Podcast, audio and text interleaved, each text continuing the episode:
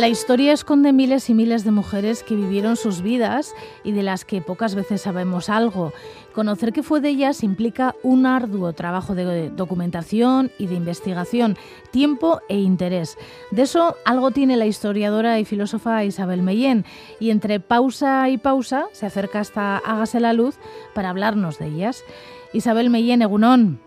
Egunón Goizalde. Hoy querías hablar de la virginidad de las mujeres en la Edad Media. Eh, pues sí, el tema de la virginidad, hasta hace no mucho, yo creo que ha sido muy controvertido, ¿no? La virginidad, por supuesto, de las mujeres, la de los hombres parece que ha importado menos.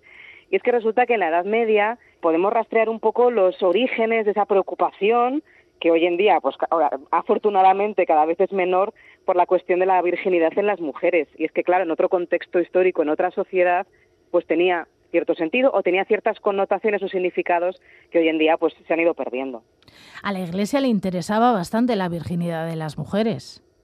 Sí, ese es un tema que, que siempre la Iglesia se, se ha metido ahí en esa cuestión y es que, claro, tenemos que pensar que la Iglesia en la Edad Media empieza poco a poco, sobre todo a partir del siglo XIII, a crear lo que hoy en día denominamos los sacramentos, ¿no?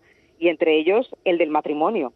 Tenemos que pensar que antes de eso, y después también, por supuesto, la mayoría de los matrimonios eran, eran laicos, eran civiles, era un simple contrato legal entre dos familias, sobre todo. Y entonces, claro, para la Iglesia el hecho de empezar a regular un poco esa vida laica importaba mucho y ahí jugaba un papel fundamental también en la cuestión de la virginidad, ¿no? Porque empiezan a plantear que el matrimonio tiene que ser religioso y todas aquellas relaciones sexuales que se hayan desarrollado antes del matrimonio van a ser pecaminosas. Entonces, ahí, por supuesto, el hecho de que las mujeres perdiesen la virginidad antes de haber contraído matrimonio empieza a verse mal. Mientras que en la sociedad civil, si había un acuerdo más o menos verbal por medio, bueno, antes del matrimonio pues era una cosa que podía ser aceptada, ¿no? Entonces el hecho de que se convirtiese en pecado, por supuesto, es una cuestión de la Iglesia y para ellos era un pecado de lujuria eh, que también pues eh, podía estar compuesto por otros como el adulterio, el incesto, eh, la homosexualidad, entraba un poco dentro de ese mismo, de ese mismo abanico. Y esto es a partir del 13. Sí, sobre todo a partir del, siglo XIII es cuando la Iglesia empieza a intentar imponer esta mentalidad. Aunque por supuesto costó muchísimo que esto se popularizase entre pues las clases de más comunes, ¿no? donde muchas veces el matrimonio pues era más bien un apalabramiento, ¿no? Un amancebamiento, como se le llamaba también. Eh, las clases bajas pues muchas veces no tenían dinero las mujeres para llegar a una dote, alcanzar una dote, y los hombres pues no podían entregar unas arras, que era como la, prueba de que se iba a realizar o se iba a hacer efectivo un, matrimonio. Por eso muchas veces pues convivían juntos sin ningún tipo de problema fuera de ese matrimonio y no se consideraba que ellos estuvieran en pecado de fornicación, ¿no? aunque para la Iglesia sí. Y las clases nobiliarias pues tenían también otros códigos muy distintos en los que importaba más el contrato que la legitimación de la, de la Iglesia. Lo que me ha sorprendido es que para mantener la virginidad llegaron a recomendar la masturbación. Sí, esto es una cuestión muy, muy curiosa, ¿no? Porque, claro, reflexiona muchísimo desde los intelectuales del ámbito eclesiástico sobre esta cuestión del matrimonio, sobre los sacramentos y sobre un poco la casuística que lleva todo ello, ¿no? Y también sobre la virginidad femenina.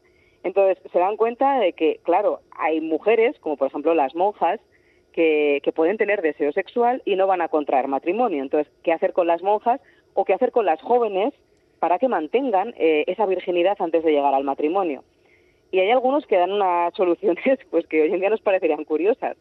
Alberto Magno, por ejemplo, que es el maestro de Tomás de Aquino, en el siglo XIII recomienda la masturbación a las adolescentes como un remedio que es estupendo pues para controlar el, el deseo sexual, ¿no?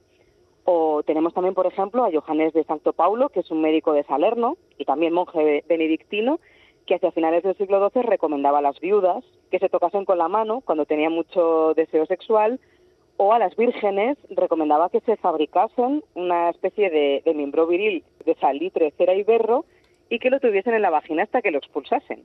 Vaya. Y la pérdida de virginidad fuera del matrimonio, eh, nos has dicho que para la Iglesia era pecado, pero ¿era delito? No era un delito civil siempre y cuando esa relación eh, hubiese sido consentida. Otra cosa es casos de violación, casos de engaño, etcétera. Pero en principio para la sociedad civil había otras consecuencias. Para las mujeres sí que podía traer consecuencias muy negativas. ¿Por qué? Pues porque el tema de la virginidad iba también muy ligado a la honra familiar.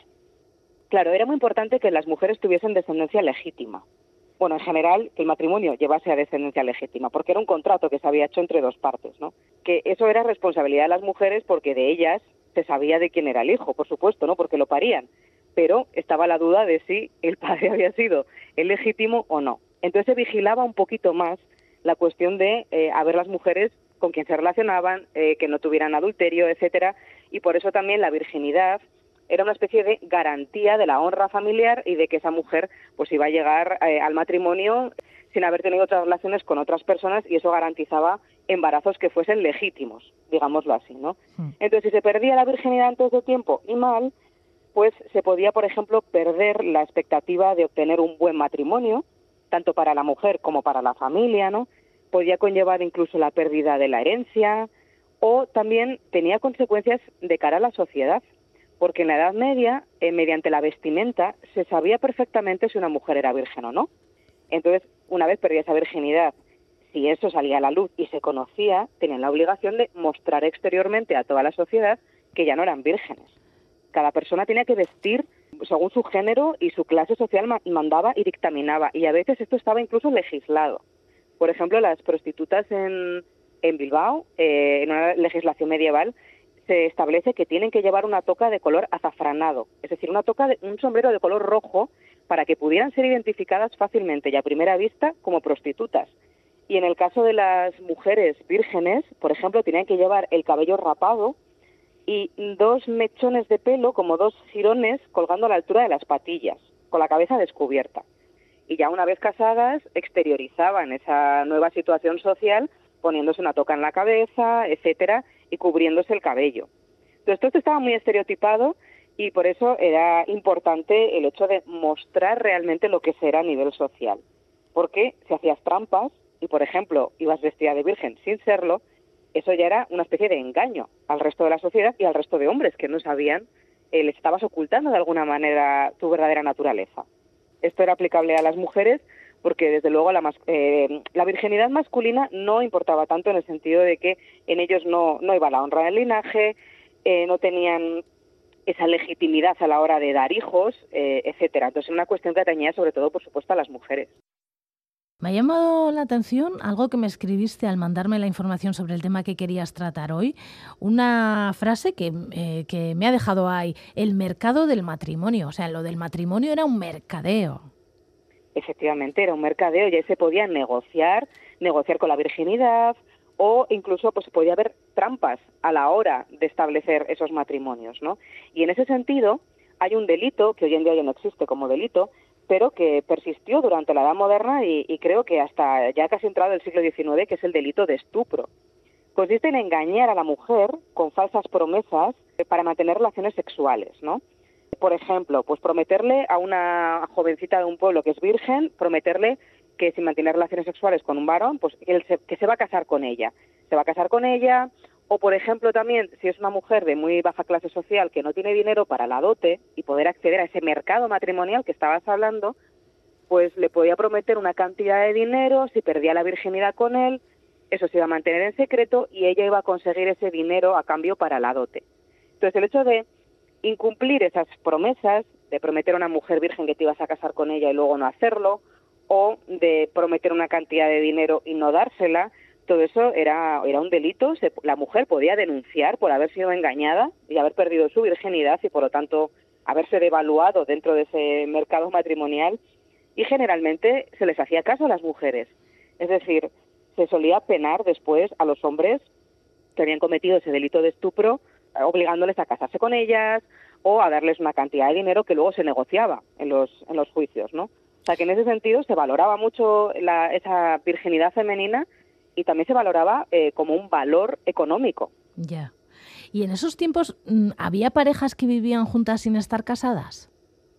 Sí, efectivamente, eh, había muchísimas parejas que, pues, que por, por no tener dinero o ser de baja clase social no podían permitirse pagar esa dote las mujeres o, dar una prenda a cambio como esa como muestra de esa promesa de matrimonio que son las arras, ¿no? En el caso de los hombres y lo que hacían era convivir durante mucho tiempo, podían llegar incluso a tener hijos e hijas Y en ese caso, por ejemplo, muchas mujeres se acogían al delito de estupro cuando eran abandonadas por sus parejas, ¿no?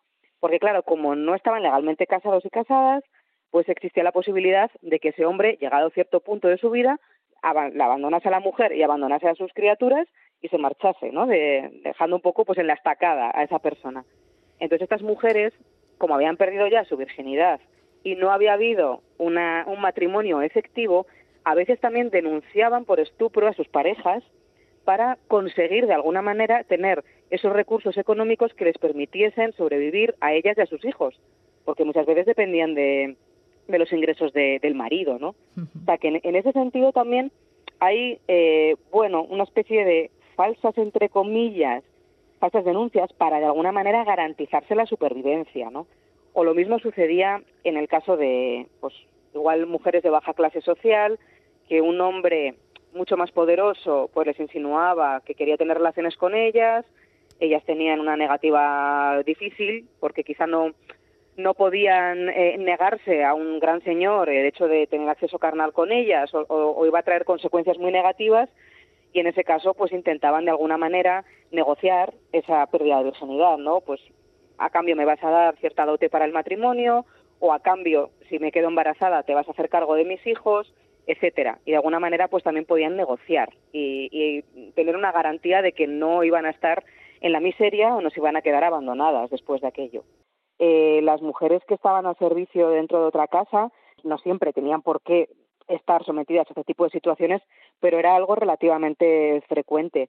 Sabían que en cualquier momento quizá algún miembro varón de esa familia podía solicitarlas para este tipo de servicios.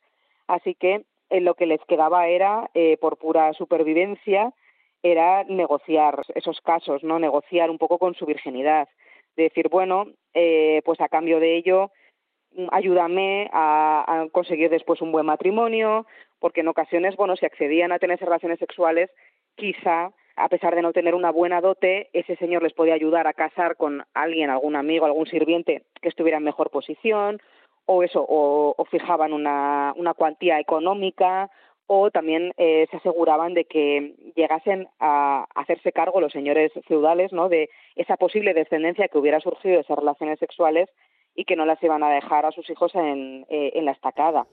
Además, se aprovechaban de una ley que estaba, que estaba muy bien, que es la del Fuero Nuevo de Vizcaya, que estipulaba, por ejemplo, que los hombres tenían que hacerse cargo obligatoriamente de sus hijos ilegítimos y darles también una herencia. Es decir, esto era muy importante, porque aunque esos hijos eh, hubieran acontecido, hubieran surgido fuera del matrimonio, tenían la obligación legal de encargarse de ellos. Por lo tanto, muchas mujeres también veían aquí una oportunidad. Es decir, bueno, si yo de clase baja social eh, tengo un hijo ilegítimo con este señor, eso iba a implicar que va a tener que hacerse cargo de ese hijo y por lo tanto yo también voy a estar protegida mientras cuide de él.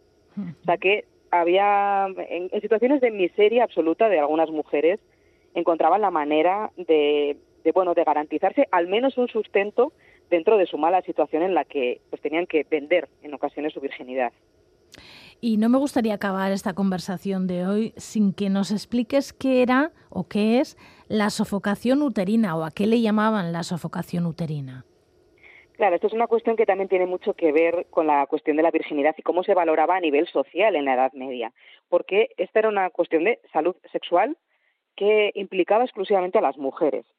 Es una enfermedad realmente falsa eh, que se, se, cree que existe ¿no? desde, desde la antigüedad, eh, sobre todo los médicos romanos pues hablaban ya de ella. Eh, en la mm, Edad Media se sigue pensando que existía, es una especie como de movimientos del útero por, por el cuerpo que generaban pues efectos en la salud de las mujeres y podía incluso llegar a, a causar la muerte en ellas, ¿no? Entonces, bueno, se pensaba que una de las causas era la falta de sexo lo cual, bueno, en el caso de las mujeres que estaban casadas se recomendaba eh, pues que mantuviesen relaciones sexuales y a poder ser que se quedasen embarazadas, porque decían que los embarazos ayudaban a sentar el útero y solucionaban los problemas derivados de esta enfermedad, pero claro, eso también tenía ciertos problemas cuando las afectadas eran o bien monjas que no tenían relaciones sexuales, o bien eh, mujeres eh, jóvenes vírgenes, ¿no? Y en esos casos es muy curioso porque el remedio que se les suele poner a esta enfermedad, ya que no pueden quedarse embarazadas, es que otra mujer generalmente una partera, una matrona, eh, les hiciesen una especie de masaje genital que terminase en convulsiones y en gritos por parte de la mujer afectada. Vaya. Es decir, en el fondo estaban recomendando una masturbación, eh, que una mujer realizase una masturbación a otra que acabase en un orgasmo y de esa manera pues se pudiese solucionar ese problema de la sofocación uterina que tan peligroso supuestamente era para la salud de las mujeres y que incluso les podía conducir a la muerte. Bueno, pues hoy hemos hablado con Isabel Meyen, historiadora y filósofa, sobre la virginidad en la Edad Media. Hablaremos más adelante de otras cosas porque eh, siempre es muy interesante todas las cosas que nos traes y todas las historias de mujeres que, bueno, cuesta encontrar de otras maneras. Así que es que ricasco. Es que ricasco, Guisalde. Hasta la próxima.